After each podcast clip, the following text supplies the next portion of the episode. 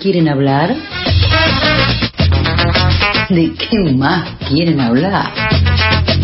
¿De qué más quieren hablar? La columna de Chicas Poderosas Argentinas.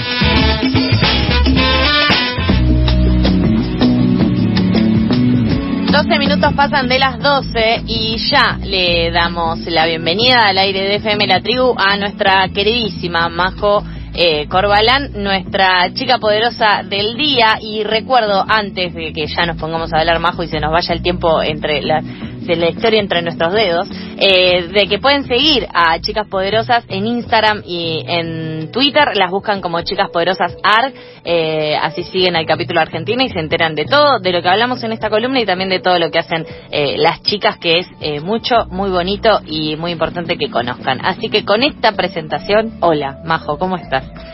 Hola, ¿cómo estás? Amamos la, la columna y amamos la tribu y amamos este programa de chicas. En la semana siempre estamos compartiéndonos contenido y estamos súper agradecidas de, de poder estar acá. También estamos súper manija porque ya arrancó eh, con el equipo armado de periodistas y fotoperiodistas de las ocho regiones de investigación sobre la crisis climática.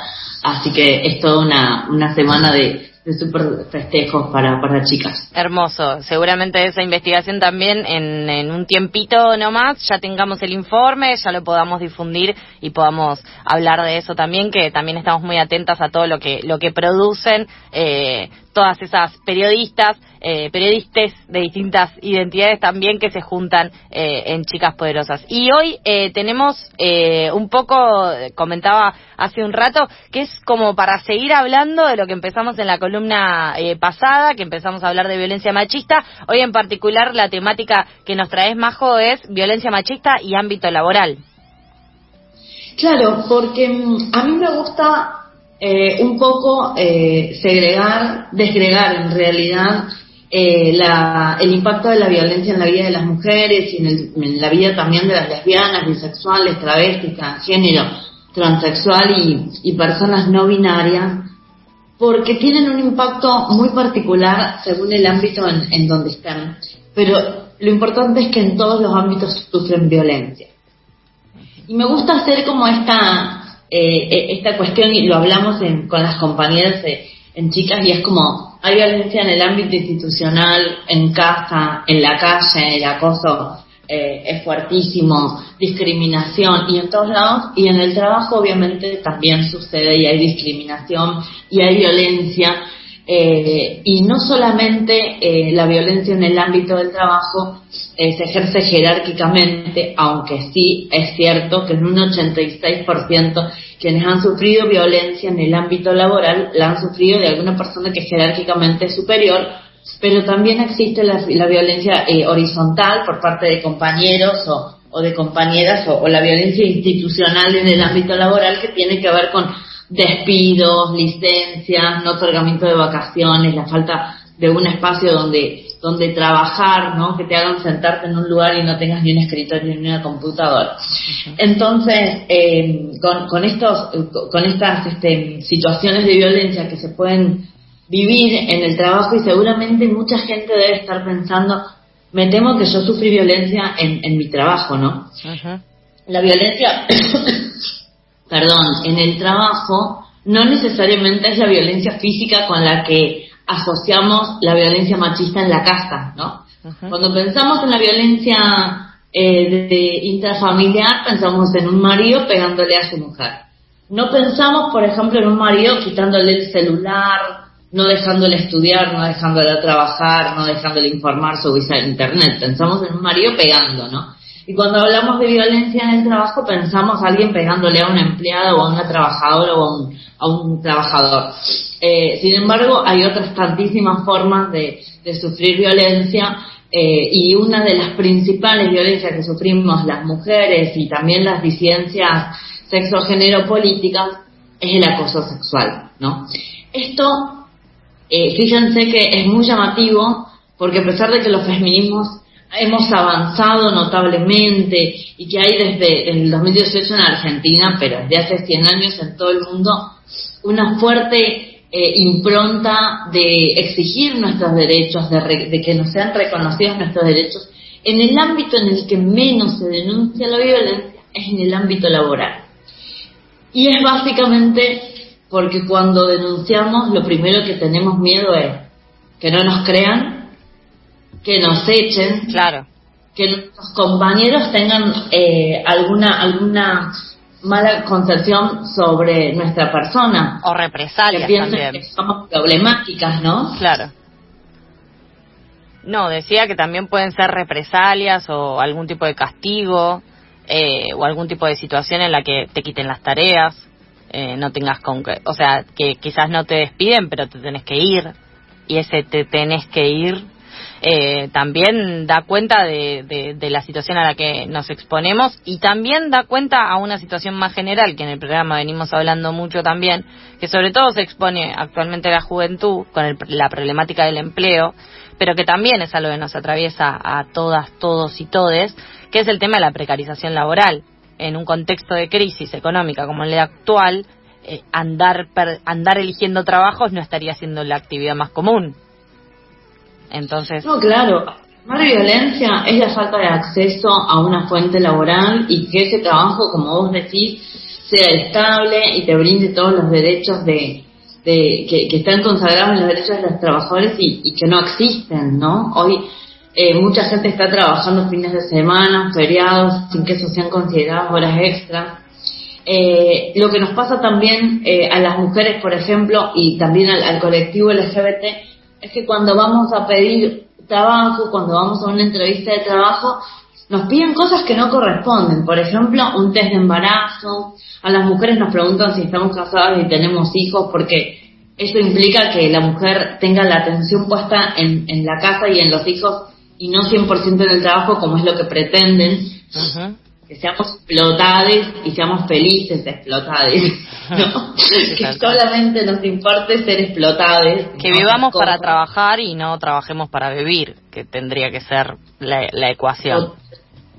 Totalmente. Hay una, hay una cosa este, muy, muy llamativa que le imponen con el patriarcado, con el capitalismo, así matrimonio, casado con la iglesia, hicieron el truquito perfecto para la dominación de la, y la opresión de las mujeres eh, y, hay, y hay una cuestión que, que siempre me, me, me, gusta traerla, que es la pobreza digna, que la repite la iglesia y la repiten los políticos y la repite el, el jefe de estancia y el jefe de la empresa, porque en esto de la pobreza digna, las personas que trabajan y cobran poco, están precarizadas, no tienen derecho a reclamar porque deja de ser digno eso que están haciendo, ¿no?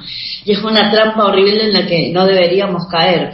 Eh, esto que, que, nos piden un test de embarazo o, nos pregunten cuántos hijos tenemos, o a muchas personas que pertenecen al colectivo LGBT les piden un análisis de HIV porque entienden que la homosexualidad está ligada a la, a la, al, VIH, eh, cuando en realidad la, alta, la tasa más alta de las personas que tienen VIH son las personas cis o heterosexuales, como como le quieran decir, la verdad es que es violencia laboral. Y también eso muchas veces se pide y muchas veces no se pide, ¿no? Eh, muchas veces, por ejemplo, te haces un preocupacional y vos, por ejemplo, si te sacas sangre para que vean que tu estado de salud como sea, no sabes a ciencia cierta qué, es esa orden que se va a enviar al laboratorio y qué es lo que van a hacer. Eh, no sabes si ahí va a ir un test de embarazo en el caso de que seas persona gestante, no sabes si ahí también va a haber un, un control de a ver si tenés o no tenés eh, HIV y en ese sentido también esa falta de información se produce eh, y se realiza con total impunidad y ejerce violencia sobre quienes estamos ahí tratando de que todo salga bien, que no nos salgan con ningún no sé no sé qué porque no sabes qué puedes esperar eh, y en el mejor de los casos que estés entrando a un trabajo en blanco también, ¿no? Porque porque eh, también no es algo que, que sucede todo el tiempo. Y esto que mencionabas de eh, las mujeres, la pregunta es si, por ejemplo, sos eh, persona gestante, de si tenés hijos, si estás casada, si eh, planeás tener hijos, en algún momento también es algo que te pueden llegar a preguntar en, una entrevista laboral, eh, me hace pensar directamente en eh, cómo habrá sido este impacto de este mismo mercado laboral, por decirle un nombre y, ponerle un nombre a un conjunto de cosas, eh, durante la pandemia en donde la consigna era quedarse en casa y trabajar en casa. Entonces ahí todas las eh, tareas de cuidado y las tareas laborales se juntaban. Quizás la ecuación eh, trabajar explotadas felices y con atención solamente al trabajo no podía cumplirse del todo bien. ¿no? Entonces también eso, la pandemia trajo como una situación más a eh, traer sobre la mesa distintas cuestiones de decir, no puedo cortar nunca si estoy trabajando en casa. Eh, no puedo cortar nunca ni para ni para ir allá para allá o sea no puedo cortar en ningún momento porque está todo el tiempo abierta esa ventana también eh, y eso con todo lo de home office y todo se vio se vio bastante no Sí, sí, claro, sobre todo porque en la pandemia las personas que, que maternan o paternan estuvieron em, muy demandadas por las nuevas tareas que les impuso la pandemia, por ejemplo, la escuela virtual. Eh, Pre-pandemia o en, momentos en que no, no, hay restricciones para salir del hogar, las mujeres tienen una carga horaria de tareas de cuidado de 60 horas semanales. 60 horas semanales, eh, por favor saquen la cuenta, es, es una barbaridad. Es una barbaridad. Por favor saquen la cuenta de que trabajamos, por ejemplo, 6 u 8 horas, 8 por 5, ¿no? Es más que lo que te piden en un trabajo en donde vos trabajás por lo menos 8 horas. Sería un trabajo más horas extra. Claramente cuando las mujeres o, las personas este, gestantes llegan a, a un trabajo, y, lógicamente estamos agotadas. Eh, sin embargo, tenemos ahí otra cuestión que, traspasar, que son los techos de cristal, ¿no? Esto de que no podemos em, escalar jerárquicamente, de que no podemos aspirar a tener cargos justamente porque presuponen que tenemos esta carga de tareas de cuidado en, en nuestra casa y que, y que no llegamos, ¿no? Y que no llegamos. Eh, ELA, es el equipo latinoamericano de justicia de género que se los recomendamos para que lo googleen y puedan ver sus informes. Tienen unos informes muy interesantes sobre el acceso de las mujeres al poder y también sobre la violencia laboral eh, este, en contra de las mujeres y el colectivo LGBT. Cuenta muy bien este porcentaje eh, de, mujeres que tienen inaccesibilidad. Pero fíjense, por una de las causas voy a, voy a contar, eh, que es llegar a los after office.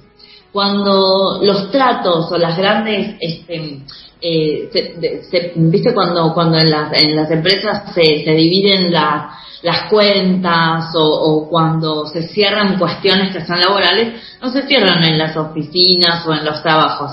Eh, incluso en la administración pública sucede. Se cierran en los after office o en juntadas fuera del, de la oficina o del lugar en donde desempeñan el trabajo.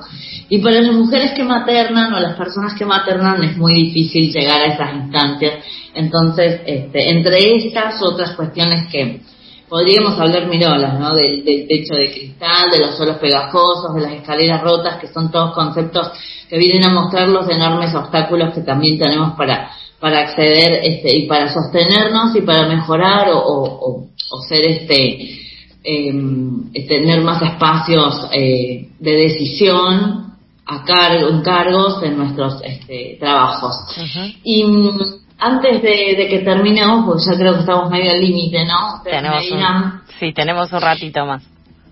Bueno, este, quiero, quiero compartir el, el convenio 190 de la OIT. Eh, a mí me cuesta mucho la, el tema laboral y la normativa, porque es como la más difícil, ¿no? Pareciera que la violencia por razón de género tuviera como la, la 26485, que es como un cuantito, pero la, la, los derechos laborales tienen normativas como muy técnicas y son un poco complicadas, eh, pero siempre recomiendo leer y tener a mano para poder eh, eh, tenerlo como una herramienta en nuestros trabajos el convenio 190 de la OIT, la Organización Internacional del Trabajo, tiene jerarquía internacional, es decir, que todos los países que son parte de la OIT tienen que tomar estas normativas porque son vinculantes, es decir, que las tienen que cumplir los gobiernos, ¿no? Y por ende, eh, todos los organismos que dependen directa o indirectamente del gobierno, que son eh, del ámbito público o del ámbito privado. Y esta, este convenio 190 tiene una resolución como, como un, adjunto que es la que es la este 260 que está muy interesante también porque específicamente le da marco a la violencia por razón de género en el ámbito laboral. Básicamente lo que dice el convenio es que los estados tienen la obligación de elaborar medidas para prevenir, asistir, prestar atención y reparar, esto es muy importante, reparar la violencia por razón de género en el ámbito laboral.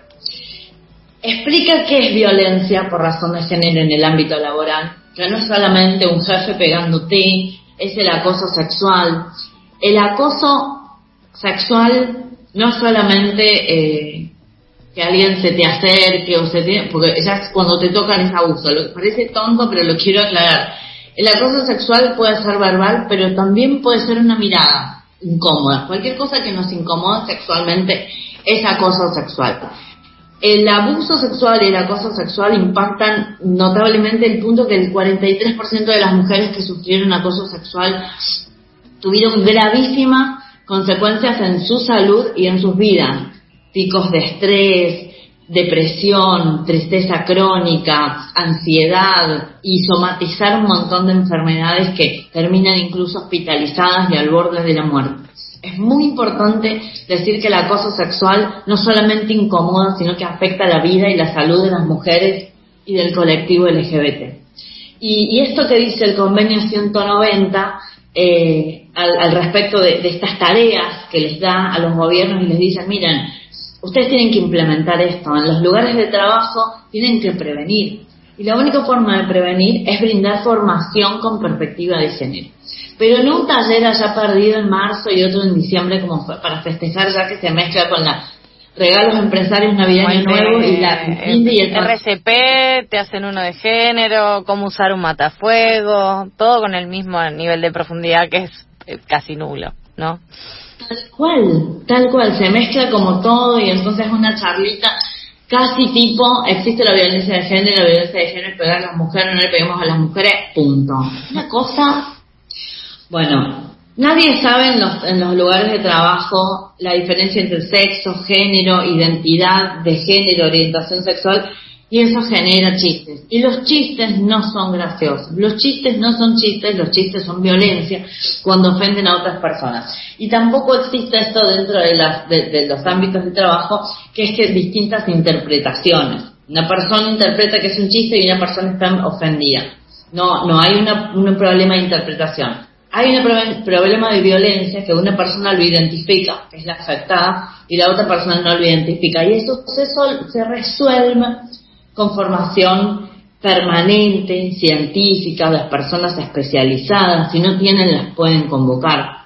Y un poco la ley Micaela lo que viene a decir es eso, eh, y, bueno, muy, poco, muy poco se, se cumple, ¿no? Pero este, básicamente la, la única forma de prevenir la violencia es con formación.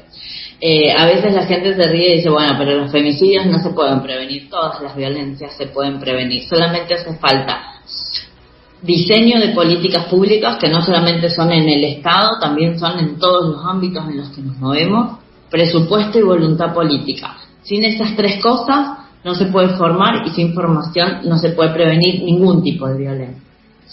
Eh, la atención y la asistencia y la reparación que, que, dice este convenio 190, que son muy interesantes, tiene que ver cuando una persona, en una mujer, una persona, no, perdón, los hombres no, sufren violencia de género.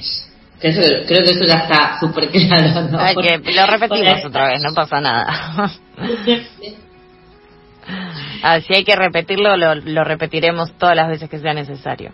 Eh, pero si querés, eh, para ya ahora ir cerrando, sí, me interesa, eh, además de todo este marco, que bien sabemos, ¿no? Que si, por ejemplo, la ley Micaela se comenzara a aplicar en todos los distintos ámbitos de formación y demás, sería mucho más sería otra la, la, realidad, digamos, ¿no? Porque no solamente para el, el espacio del trabajo público, sino también para distintas instancias, también la relación con los gremios, ¿no? Y, y cómo en algunos gremios, en algunas tareas, existen, por ejemplo, las licencias por motivo de, violencia de género, que también eh, dentro del trabajo tienen algún tipo de eh, correlación con otras acciones que se pueden hacer, por, por ejemplo, sumarios, por ejemplo, nuevas tareas, por ejemplo, un traslado y, muchas situaciones también dependiendo de qué tipo de trabajo estamos hablando.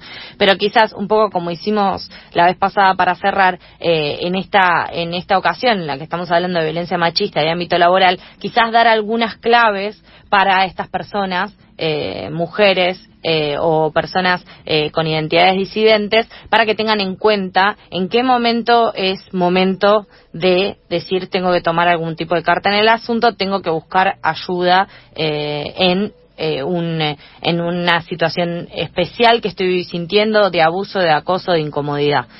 si querés eso, Majo, algunos tips como para tener y para también difundir en esta columna.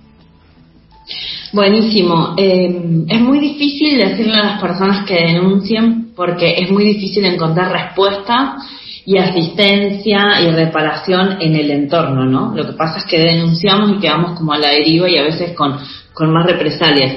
Primero que nada, es muy importante una red de contención propia, amistades, familia, vecinos, compañeros de trabajo, que sean aliadas y aliades y que nos puedan acompañar en este proceso para no sentirnos solas o soles y para no pensar eh, en, este camino tan largo y tan sinuoso que es buscar una reparación y que termine por lo menos en ese espacio y en ese momento la violencia que recibimos, eh, que no sea tan que no sea tan difícil, ¿no? Y que no nos parezca un imposible. Por eso la red de contención es indispensable formarla. Eh, por otra parte, una vez que se denuncia, exigir que sucedan las cosas que tienen que suceder que la persona sea apartada, no que nosotras seamos apartadas de nuestro espacio de trabajo, que sea el violento apartado, si es necesario que la administración elabore un protocolo para que esta persona termine judicializada y acompañe la situación de violencia judicial, si eso lo requiere y si la denunciante lo decide, y por otra parte la asistencia y la reparación. Si esta persona violentada, mujer o disidencia, está con estrés, está con angustia, no puede ir a trabajar, tiene miedo de salir, tiene miedo de entrar al edificio en donde trabaja, el, el empleador, digo el empleador porque casi siempre son varones, tiene la obligación de darle este espacio, de no contarle la, la, inasistencia, de brindarle contención psicológica en la casa o en algún lugar en donde se la pueda garantizar y de reparar esta situación para que en el ámbito de trabajo, cuando se resuelva lo primario, puedan volver, ella pueda volver a trabajar en un espacio completamente libre de violencia y sin represalias de haber, de, por haber denunciado.